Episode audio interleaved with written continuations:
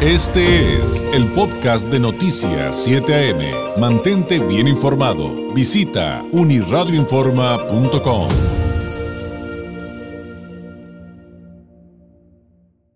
De tema, usted sabe que hay un anunciado relevo en la Secretaría de Hacienda y Crédito Público y pues habría que hablar del balance en el momento en que hay un cambio. Eh, sale eh, eh, pues Arturo Herrera y, pues viene Rogelio Ramírez eh, de la O. ¿Qué deja? ¿Qué pendientes hay? podemos hablar de un legado. Siempre habrá pues cosas que rescatar, cosas que criticar y asignaturas pendientes. Eh, quien sabe muy bien de este tema es la directora de investigación en el Centro de Investigación Económica y Presupuestaria CIEP, experta por supuesto en estos temas de economía, políticas y finanzas públicas, Alejandra Macías. Alejandra, muy buenos días. Muy buenos días, David. Gracias por la invitación a tu programa. Al contrario, pues si, si le pregunto a Alejandra, eh, ¿qué deja Arturo Herrera? Eh, aunque pues el relevo, el, relevo pues está de frente, todavía no se realiza, pero finalmente ya se pueden hacer balances. Em, y hay cambios en el gabinete de otras naturalezas, pero será motivo de otra plática.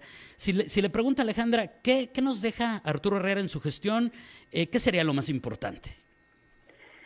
Mira, David, yo creo que eh, lo más importante tal vez sea como el buen manejo de las finanzas públicas eh, durante su gestión, aunque dado que hubo una crisis que, que necesitaba eh, pues acciones más contundentes, yo creo que eh, nos quedó a deber en ese en ese aspecto, ¿no? Este sí pienso que el manejo, por ejemplo, de la deuda fue bueno y que hubo algunos Em, eh, hitos de su administración como fue el eh, lanzar bonos de deuda que están ligados a los objetivos de desarrollo sostenible de Naciones Unidas. Entonces esas cosas creo que eh, fueron buenas y, llegaron para quedarse.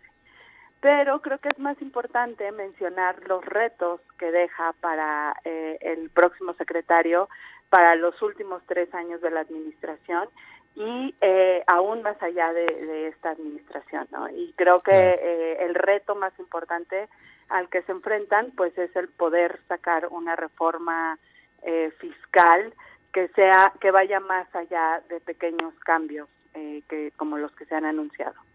Hay este tema sobre la mesa justamente, Alejandra, de lograr algo que en administraciones pasadas no se ha visto tal cual. Si bien hay quienes han eh, podido aumentar la recaudación, la base tributaria no necesariamente. Eh, ¿Qué podríamos decir de, este tema? Porque pues el, común denominador de la crítica eh, de, los que somos contribuyentes cautivos es, híjole, ¿nos van a apretar más el cinturón o realmente van a, poder solucionar, aunque sea poco a poco, porque sabemos que es algo muy complejo y, definitivamente algo que se podría solucionar, pero a largo plazo? Pero en este momento justamente de transición, ¿qué podríamos decir de este tema?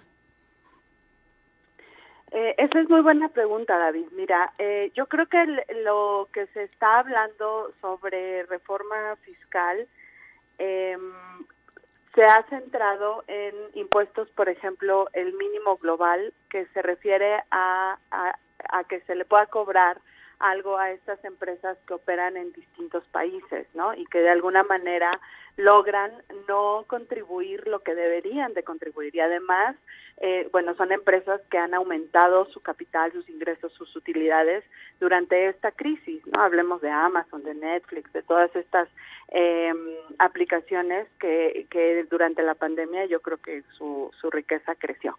Entonces, se está hablando de, de hacer impuestos, crear impuestos para aquellos que tengan mayores ingresos. ¿no? A la riqueza, a la herencia y pues a estas empresas. Ahora bien, se ha anunciado que no va a haber ni creación ni aumento de impuestos, entonces eh, eh, la pregunta es, eh, entonces, ¿por dónde, no? Y al parecer, pues de lo que están anunciando, pues es fortalecer las medidas administrativas, la fiscalización, y ahí sí creo que hay un margen de acción pero no suficiente para los requerimientos y las necesidades que tenemos como país y como sociedad desde antes de la pandemia y que ahora se encrudecen con eh, las consecuencias de esta enfermedad. Claro. Ahora, eh, me viene a la mente una pregunta tal vez muy básica, pero que creo que es importante. Todo esto, todo esto tendrá que aterrizarse, por ejemplo, en el diseño eh, de, para los presupuestos del año que entra, ¿no? Pero esto ya no le va a tocar definitivamente a Herrera, ya le va a tocar todo este numerito a Ramírez. Yo creo que ya le toca a, Rogelio Ramírez de Nao. Eh, sin embargo, eh, el trabajo que vino haciendo Herrera con los últimos dos paquetes económicos, pues ahí está, ¿no? Ahí queda y creo que los cambios más importantes se hicieron justamente en, en 2019, que fue em, ya bajar mucho mejor la nueva política de esta administración y en 2020 pues se ve eh, la consolidación aunque eh, como te mencionaba pues con la crisis también se movieron varias cosas y se dirigieron un poco más de, recursos a salud de lo que se tenía contemplado aunque siguen siendo insuficientes ¿eh? no no podemos eh, decir que la atención a la pandemia ni en salud ni en la cuestión económica fue la fue la adecuada entonces ahora eh, para 2022, ¿no? que es el siguiente paquete económico que van a presentar, yo creo que eh, el nuevo secretario debe de incorporar algunos aspectos que se han hecho evidentes y, eh, o sea, el, más grave, yo creo, ya en este momento es la educación, ¿no? Abrir escuelas de manera segura, tener estrategias para cerrar las brechas de aprendizaje que se están generando. Claro. ¿Qué, podríamos decir, por ejemplo, del gasto público? Porque en el discurso oficial se habla mucho de la austeridad, se habla mucho de que con estos ejercicios, eh, Alejandra, se pudiera lograr el balance, pero el sentido común de quienes no, o sea, entre quienes no sabemos economía, eh, pero usted si es experta, nos dice que, que, pues que no, no necesariamente eh, va a ser suficiente. Y le pongo un ejemplo de Baja California. ¿Cómo va a ser suficiente? aquí, por ejemplo, estamos hoy dando la noticia que el, eh, casi el 35% de los comercios turísticos cerraron definitivamente durante la pandemia. Eh, todos conocemos el caso de, las de la industria restaurantera y cuántos negocios cerraron, por solamente mencionar algunos, y esto implica pues todos los negocios que dejaron de generar riqueza, todos los negocios que dejaron de generar eh, puestos laborales y que finalmente va ligado a este tema, ¿no? Definitivamente, yo creo que ahí la austeridad no debió de ser, ¿no? se debían de implementar eh, programas, proyectos, transferencias que pudieran em, cuidar esos eh, esos trabajos, este, que, que además son formales, que además contribuyen a la a los ingresos públicos, ¿no? Al país. Entonces, la recuperación no se ve tan rápida como se esperaba.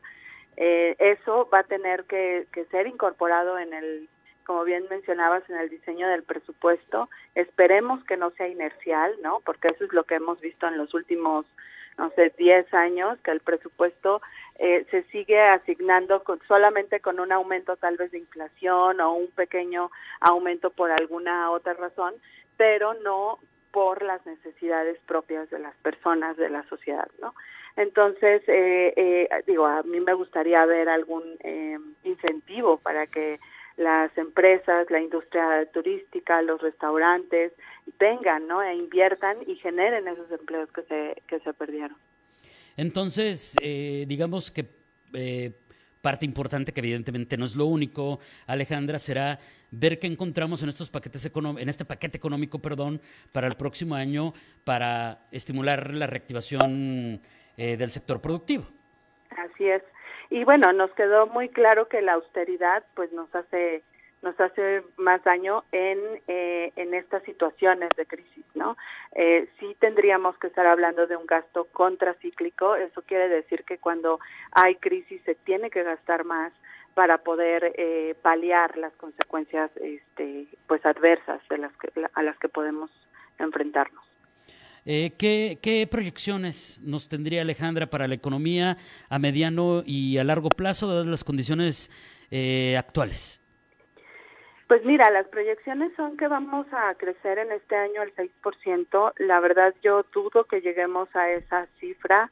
Eh, sería un poco un poco más conservadora, tal vez 4, entre 4 y 5%, pero em, hay que recordar que el año pasado caímos 10%, ¿no? En el año. Entonces, eh, todavía faltaría recuperar no faltaría un año o dos recuperar y llegar a la situación prepandemia eh, y de ahí crecer, ¿no? Que es lo que estábamos también luchando antes de la pandemia, estábamos creciendo al 1% o incluso más bajo. Entonces, eh, sí, sí necesitamos más activación, necesitamos que el gobierno eh, calme un poco la incertidumbre para que la inversión venga a este país, ¿no? Las cifras de salida de inversión la verdad es que son preocupantes también y pues necesitamos gastar, necesitamos tener más ingresos y, lo que se ha comprobado en los últimos tres años es que aún con la política de austeridad y combate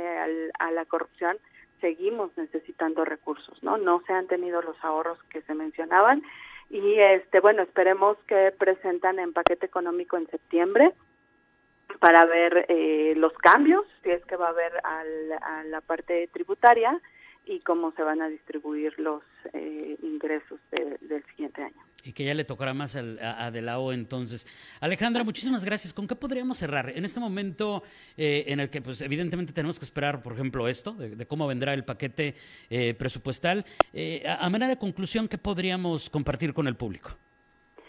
Bueno, yo compartirles que no quisiera ser tan eh, pesimista, pero eh, el problema fiscal que tenemos como país eh, es preocupante, hay que ponerle más atención, hay que generar esta participación ciudadana donde exijamos ¿no? que, el, que el presupuesto se asigne a cosas como salud, como educación, como eh, infraestructura incluso que hace falta en muchas partes del país para que también se genere el crecimiento que esperamos. Entonces, ah, y también los invito a, en septiembre nosotros sacamos un estudio eh, a las 72 horas del paquete económico que pueden revisar en ciep.mx y, y con mucho gusto ahí estaremos. Ah, pues estaremos muy atentos y si nos lo permite Alejandra, pues restableceremos la comunicación para platicar los puntos más importantes. Claro que sí, con mucho gusto. Muchísimas gracias, muy buenos días. Buenos días, hasta luego. Hasta luego, es Alejandra Macías, directora de investigación en el Centro de Investigación Económica y Presupuestaria CEP. Ella es experta en economía, políticas y finanzas públicas. Este fue el podcast de Noticias 7am. Mantente bien informado. Visita unirradioinforma.com.